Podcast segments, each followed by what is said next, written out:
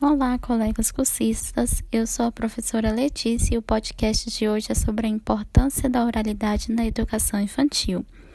No contexto do ensino à distância, a proposta desse podcast será voltada para as brincadeiras cantadas, algo possível de ser realizado no contexto à distância e que desperta o interesse das crianças, ampliando seu vocabulário, exercitando seu pensamento, melhorando dessa forma a comunicação e desenvolvendo cada vez mais a oralidade.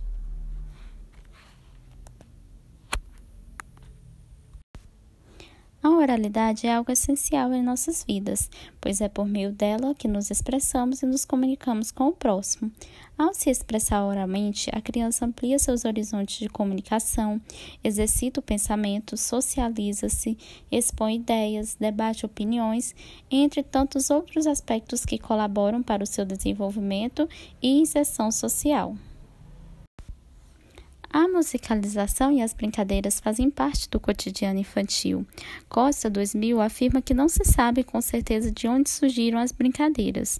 Elas são universais e fazem parte da cultura popular, como a literatura oral, a música e a culinária. Sendo assim, é importante perceber as brincadeiras cantadas como algo presente na cultura infantil.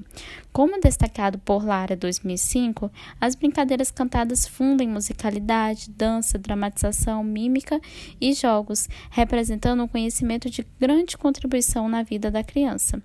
Para Noda, as, as brincadeiras cantadas integram um conjunto de cantigas próprias da criança e por ela entoadas em seus brinquedos ou ouvidas dos adultos quando pretendem fazê-la adormecer ou instruí-la, transmitidas pela tradição oral. No contexto de ensino tanto presencial quanto à distância, as brincadeiras cantadas podem ser utilizadas como forma de desenvolver a oralidade de forma dinâmica, desenvolver seu repertório motor, além de que conseguem manter a atenção das crianças e também entretê-las.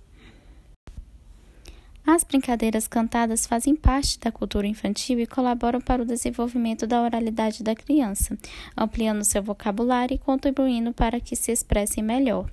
Pimentel enfatiza que atualmente, mesmo com as invenções de novas músicas infantis, as brincadeiras cantadas são muito comuns entre crianças, especialmente no interior do país.